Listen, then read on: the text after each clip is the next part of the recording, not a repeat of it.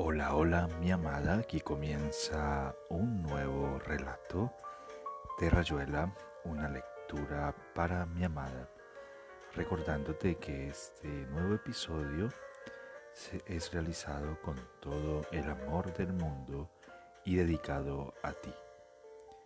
Hoy continuaremos con la lectura de un nuevo relato de el gran escritor llamado Julio Florencio Cortázar. Espero lo disfrutes. Te amo, te amo con todo mi ser y todo mi corazón. Continuamos con la lectura de Salvo el Crepúsculo del escritor argentino Julio Cortázar. Escribo sin conocer el desenlace de lo que escribo Busco entre líneas mi imagen en la lámpara encendida en mitad de la noche. Octavio Paz. Brindaban. El hecho. Para que te remanses en tu noche, de ojos cerrados y de labios húmedos, tras esa extrema operación del musgo en que mi cuerpo cede sus halcones bajo el misterio cenital que te abre los muslos de la voz con que murmuras las enumeraciones de esa espuma donde otra vez la antigua diosa nace, mientras la sed se exalta en la confluencia de las dos vías blancas que se cruzan, Diana de las encrucijadas últimas, luna de sangre entre las perras negras máquina de medusa y unicornio en que se enreda el tiempo hasta arrancarle la máscara sin ojos del instante. Cuando caemos desde lo más hondo, en un jadear, un sílix de gemido, algo que interminable se desploma, hasta que el torbellino de gaviotas dibuja un ya borrado laberinto junto al murmullo alterno que renueva contra la almohada de algas y saliva, el doble agonizar donde desfila una lenta teoría de panteras. Espejo roto. Recintos de olvido con flores, con cadenas, juegos, espejismos, rituales. Distantes, de lujo inútiles. Viaje infinito. La mano que te busca en la penumbra se detiene en la tibia encrucijada, donde musgo y coral velan la entrada y un río de luciérnagas alumbra. Para el que con tu incendio se ilumina, cósmico caracol de azul sonoro, blanco que vibra un címbalo de oro último trecho de la jabalina. Sí, por tu lado, fuego de esmeralda, sirte y fatal en una misma empresa, cuando la boca navegante besa la poza más profunda de tu espalda, suave canibalismo que devora su presa, que lo danza hacia el abismo, o laberinto exacto de sí mismo, donde el pavor de la delicia mora, agua para la sed del que te viaja, mientras la luz que junto al lecho vela baja a tus muslos su húmeda gacela, y al fin la estremecida flor desgaja. El nombre innominable. Little in the night he saw a stranger, the picture on himself he had been before she came. He thought, She has power to wake the dead. Isaac Dinesen, Tempest. Ella tiene el poder de despertar a los muertos. Ella tiene rostros y sombras y voces y tiempos diferentes. Nombres que no serán nombrados o sí, o lo serán como en las estelas o en la fabulación de sueños no cumplidos pero quien quiera que sea o haya sido, tiene el poder de despertar a los muertos. Ella, Lilith, la de todos los nombres, la intercesora, la teraraña, Diana de las encrucijadas, ángel azul, final refugio de Per restañadora, Lamia, madre de la historia. Jamais, jamais douterai que toi et moi Seul, Seul, Seul, comme le lierre fané des jardins de banlieue, Seul comme la verré. Et toi, jamais douterai que toi. Roendesnos, jamais douterai que toi después de las fiestas, y cuando todo el mundo se iba y nos quedábamos los dos entre vasos vacíos y ceniceros sucios. Qué hermoso era saber que estabas ahí como un remanso, sola conmigo al borde de la noche, y que durabas, eras más que el tiempo. Eras lo que no se iba, porque una misma almohada y una misma tibieza iba a llamarnos otra vez, a despertar al nuevo día, juntos riendo despeinados. Hablen, tienen tres minutos. De vuelta del paseo donde junté una florecita para tenerte entre mis dedos un momento. Y bebí una botella de Beaujolais para bajar al pozo donde bailaba un oso luna. En la penumbra dorada de la lámpara cuelgo mi piel y sé que estaré solo en la ciudad más poblada del mundo. Excusarás este balance histérico entre fuga a la rata y queja de morfina, teniendo en cuenta que hace frío, llueve sobre mi taza de café y cada media luna la humedad alisa sus patitas de esponja. Máxime sabiendo que pienso en ti obstinadamente como una ciega máquina, como la cifra que repite interminable el bongo de la fiebre, o el loco que cobija su paloma en la mano, acariciándola hora a hora, hasta mezclar los dedos y las plumas en una sola miga de ternura. Creo que sospecharás esto que ocurre, como yo te presiento a la distancia en tu ciudad, volviendo del paseo donde quizá juntaste la misma florecita un poco por botánica, un poco porque aquí, porque es preciso que no estemos tan solos, porque nos demos un pétalo, aunque sea un pasito, un pastito, una pelusa. El niño bueno. No sabré desatarme los zapatos y dejar que la ciudad me muerda los pies. No me emborracharé bajo los puentes. No cometeré faltas de estilo Acepto este destino de camisas planchadas. Llego a tiempo a los cines. Cedo mi asiento a las señoras. El largo desarreglo de los sentidos me va mal. Opto por el dentífrico y las toallas. Me vacuno. Mira qué pobre amante, incapaz de meterse en una fuente para traerte un pescadito rojo, bajo la rabia de gendarmes y niñeras. Golem. Ese violento fleco rojo es una estrella. El día acaba como el llanto, una tierra sorda, un pardo. La destrucción devora las cornisas, un talco ruin se posa en las ventanas, y de los puentes crece como un hombre maligno, una agobiada enfermedad del agua. Allí en tu pálido país arde la tarde, por donde irás de color claro, un poco triste. No puede ser que no estés triste a veces. No puede ser que ignores cuánta tristeza hay en tu doble. Esta callada figulina que a mi lado contempla la fría perfección de la noche que nace. La visitante. No sé qué destrucción cumples aquí en este cauce de caminos donde el pecho es una calavera de vaca en el polvo, bajo las nubes pesadas como epitafios de solemnidad.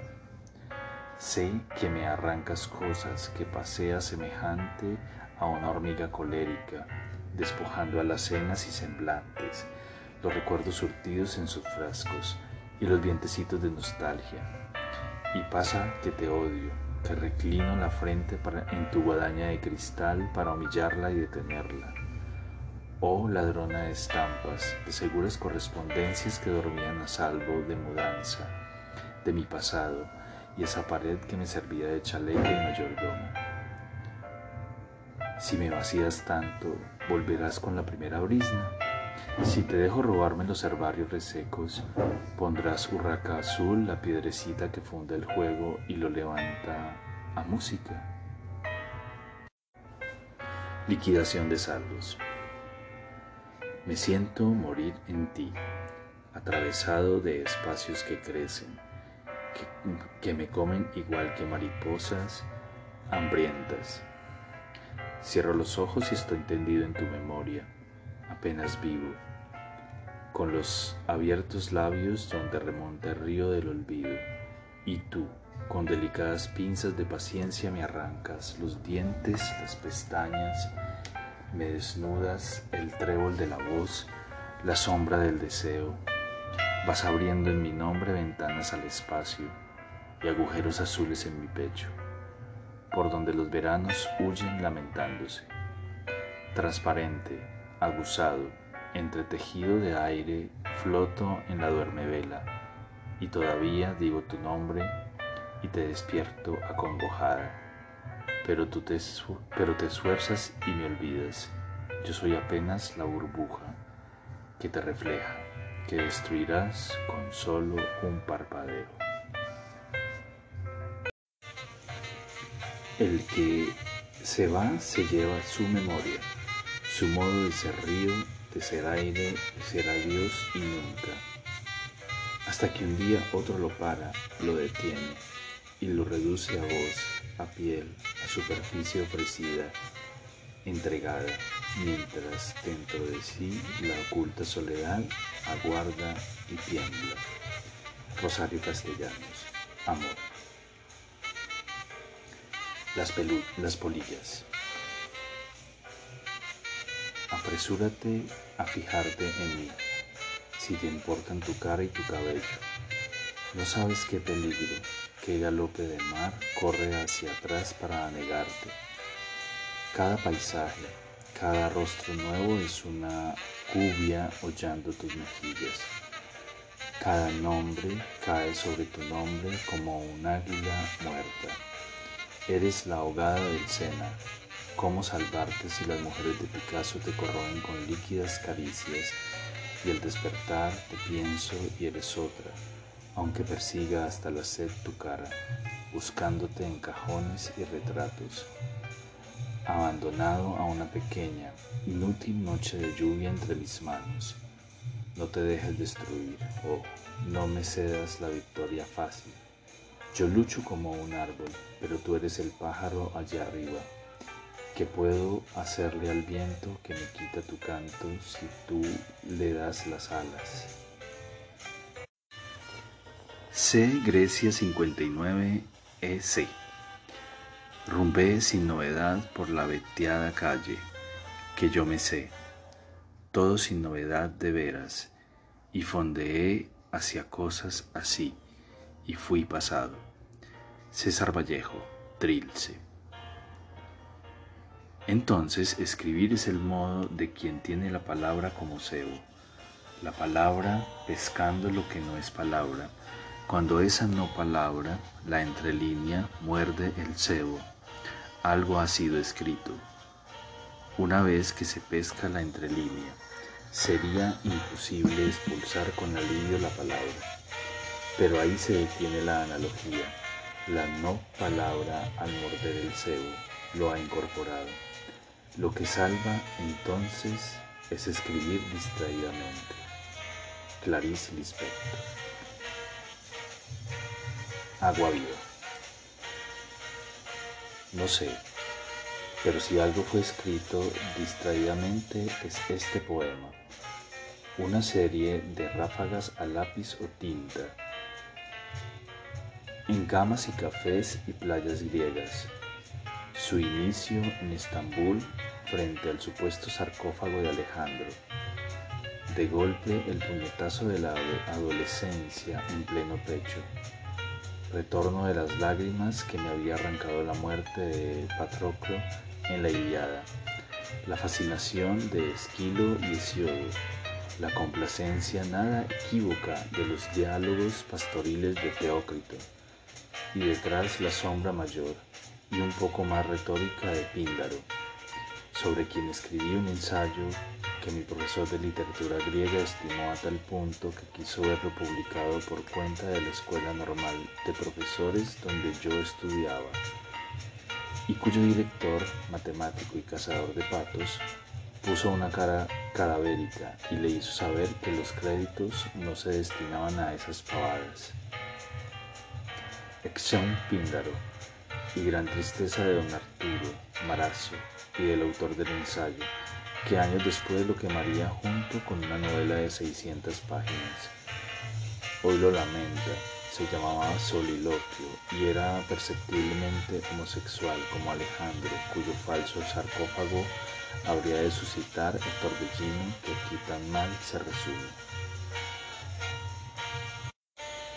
Tampoco sé si al escribir distraído logre lo que tan admirablemente intuye Clarice, pero en todo caso mis distracciones han sido siempre embudos, succiones y maelstros de imágenes y de delitos de recuerdo chocando entre ellos, disputándose una entrada y un lugar. Le lieu es la fórmula, alineándose en un orden que no depende de mí. Creo además que el trilingüismo del poema, del que me sentiría culpable si no fuera excepcional, viene de un rechazo de la Grecia de la imaginación adolescente, idealizada a través de Lecon de Lisle, Winkelmann y mi maestro Marazzo, y sustituida hoy por una visión no sé si más real, pero en todo caso menos clásica. Y precisamente por eso, por compartir con el viejo marinero ese atardecer de la vida en que nos despertamos más tristes y más sapientes, mi distracción no excluyó la ironía, la admisión ya no melancólica de la eterna doble cara de la medalla, la hermosura de las leonas de mármol de Delos y la tos repugnante de un viejo en el cuarto vecino del hotel. Todo eso venía en tres lenguas y la distracción no me lo dejó ver hasta la hora de releer y ajustar.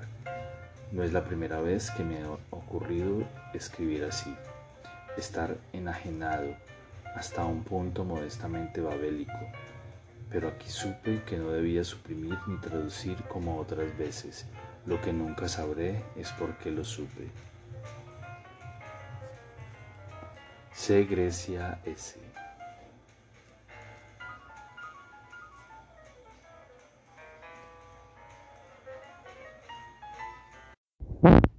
Inesperadamente ante el sarcófago, no se puede saber todo. Llega el día en que Vini Vidi Alejandro en Estambul, of all place, con un gusto de huracán en la boca, de pronto comprender un rayo, un aletazo de águila, que la espiral de tantos viajes, leica en mano, me hundía en este pozo de pasaje, el agujero de la nada Aquí irrisión, Seraglio. Aquí Tocapi Palas.